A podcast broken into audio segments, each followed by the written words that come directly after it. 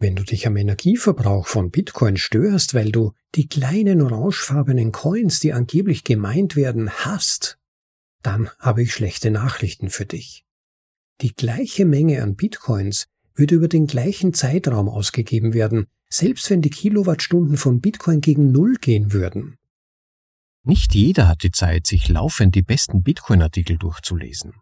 Aber zum Glück gibt es uns. Wir lesen sie dir vor übersetzt in die deutsche Sprache, zum bequemen Anhören, unterwegs oder daheim. Das ist ein bitcoinaudible.de Anhörartikel.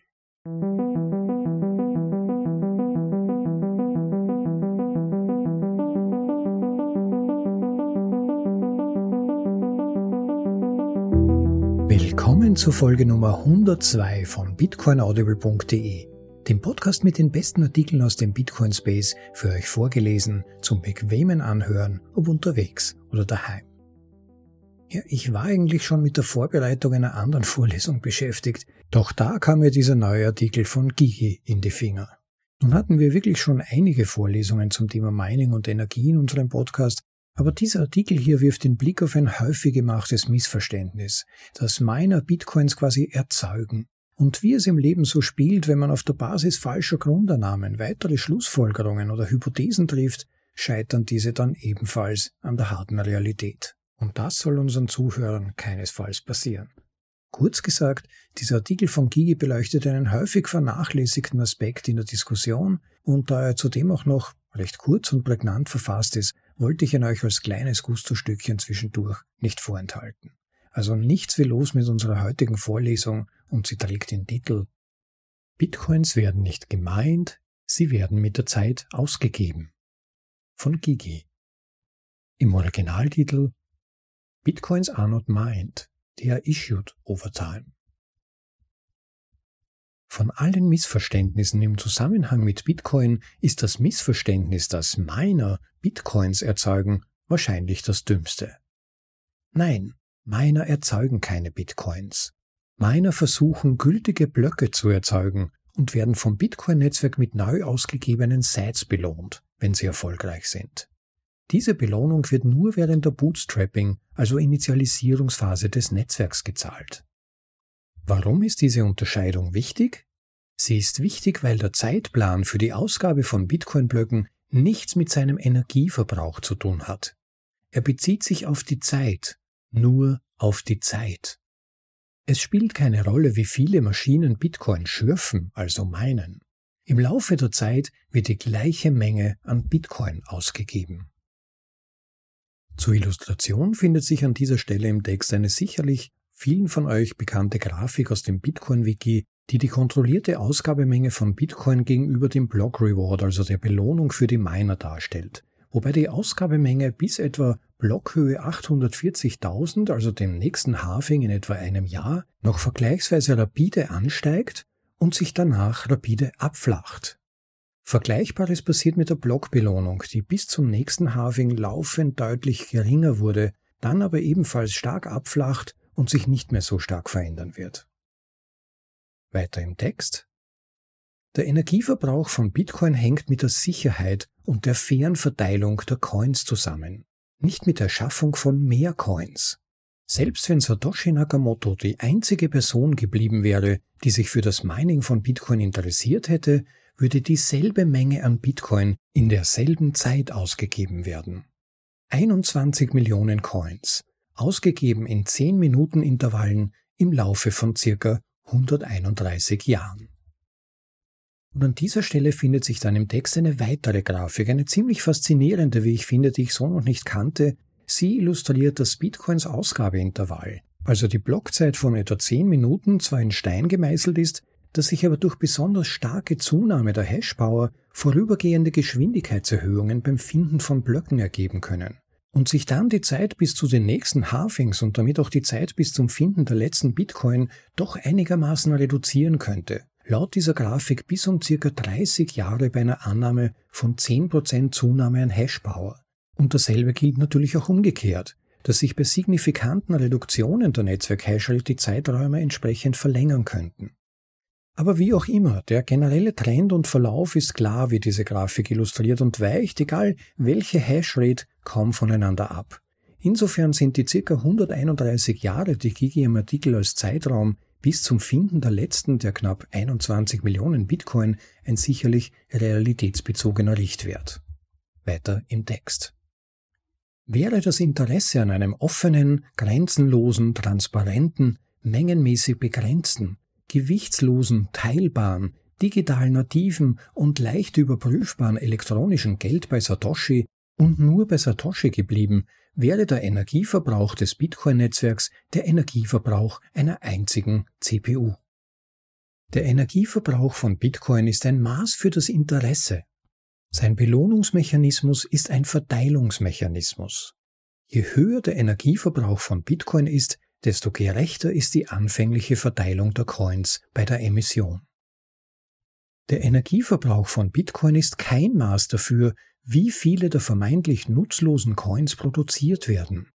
Die Menge der neu ausgegebenen Coins sowie die Geschwindigkeit der Ausgabe waren von Anfang an festgelegt.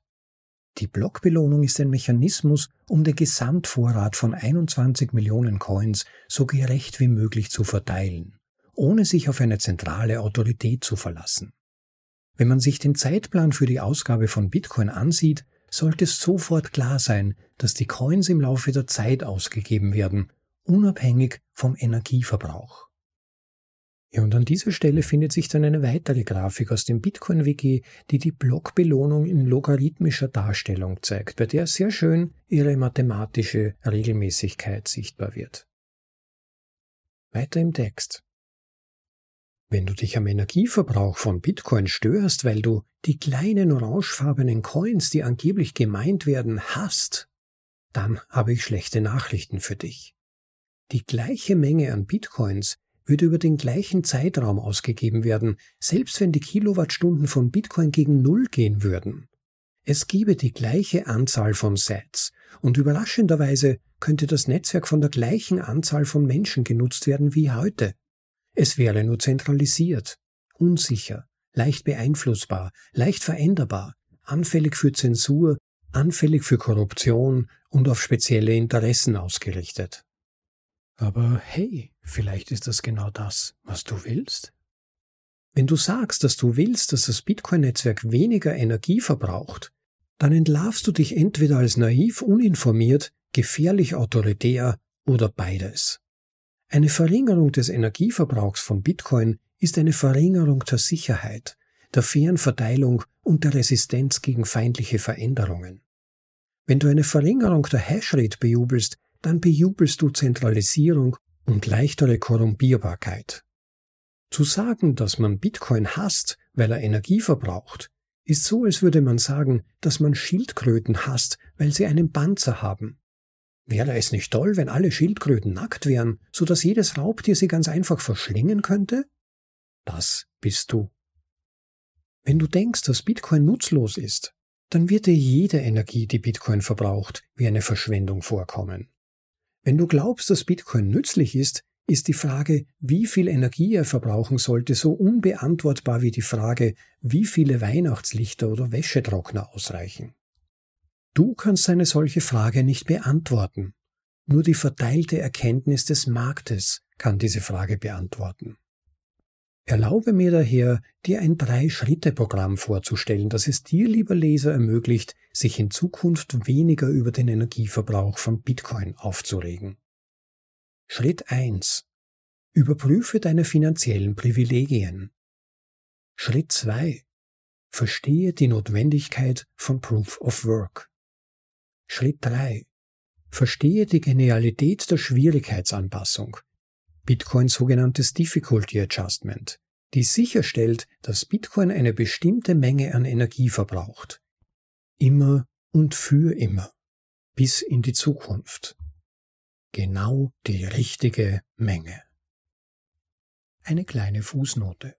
Der vierte Schritt bestünde darin, Sets zu stapeln bzw. zu stacken oder exponentiell stärker zu weinen. Du hast die Wahl.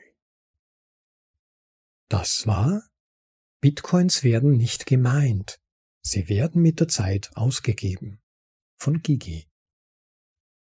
Ja, danke an Gigi für diese wieder mal interessanten Gedankengänge und Perspektiven, mit denen es ihm immer wieder gelingt, Missverständnisse, komplexe Zusammenhänge oder schlicht und einfach Fahrt, also vier Uncertainty dauert oder wie ich im deutschen Sprachraum immer wieder gern sage, Furcht, Unsicherheit und dumme Argumente, wie nur wenige andere aus dem Weg zu räumen und uns schlüssige Erklärungen dafür bieten kann, wie Bitcoin funktioniert und warum er das auf seine ganz spezielle Weise tut. Und weil ich heute nur relativ wenig Zeit zur Verfügung habe, möchte ich diese Nachgedanken auch kurz und prägnant halten und auch jetzt gar nicht spezifisch auf das Thema Mining, Energie, Halvings, Mininggebühren und so weiter eingehen. Da gibt's wirklich ausgezeichnete Artikel dazu und wir haben sie in unseren Vorlesungen schon wirklich detailliert abgehandelt. Vermutlich werden noch weitere dazukommen im Laufe der Zeit. Aber wenn euch das Thema interessiert, könnt ihr da wirklich viel drüber nachhören, in unserem Fall im Podcast, oder nachlesen, wenn ihr die Zeit dafür habt. Da brauche ich jetzt nicht zusätzlich das Rad ein weiteres Mal erfinden gewissermaßen sondern möchte eher noch kurz auf einen kleinen Nebenschauplatz eingehen, der während des Lesens in meinem Kopf aufgetaucht ist, und zwar die Frage, warum müssen wir uns immer wieder mit diesem Energiethema überhaupt beschäftigen?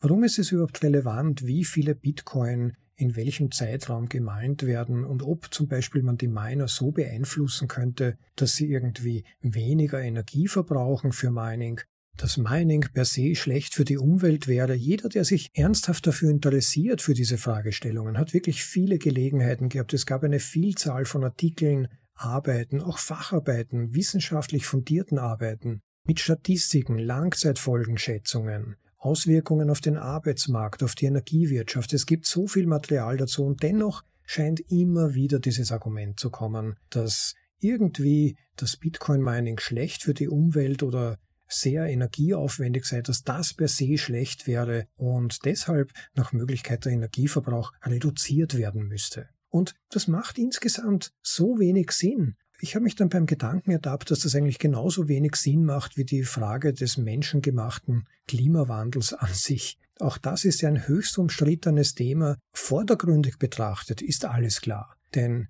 die meisten Quotes, die meisten Zitate, die wir so im Alltag hören, in den Nachrichten, in Zeitschriften und so, da gibt's ja scheinbar überhaupt keine Uneinigkeit. Und wenn mal ein Kommentar gebracht wird, der diese Prämissen in Frage stellt, dann kommt unmittelbar danach ein korrigierender Kommentar, der quasi unterstellt, das sei doch alles Blödsinn und wie kann man diese Person überhaupt ernst nehmen. So verläuft das meistens, zumindest in den Mainstream-Medien. Also von ernsthaftem wissenschaftlichem Diskurs kann keine Rede sein. Es erinnert in frappierender Weise an, die, an das Handling der Corona-Situation, wo ja auch ein bestimmtes Narrativ existiert hat, und wer das in Frage gestellt hat, musste sich schon gefallen lassen, für gemeingefährlich bis schwachsinnig oder sogar als Nazi-verdächtig betrachtet zu werden. Und so ähnlich ist es auch hier. Es wird unterstellt, dass Leute, die das Klimanarrativ in Frage stellen, des menschengemachten Klimawandels wohlgemerkt, dass sich das Klima verändert, steht ja außer Frage. Das ist auch nichts Neues in der Geschichte der Menschheit. Es gab schon immer Klimazyklen in der menschlichen Geschichte und die Menschen haben sie bislang recht gut überlebt. Und auch schon vor dem Auftauchen des Menschen gab es Klimazyklen.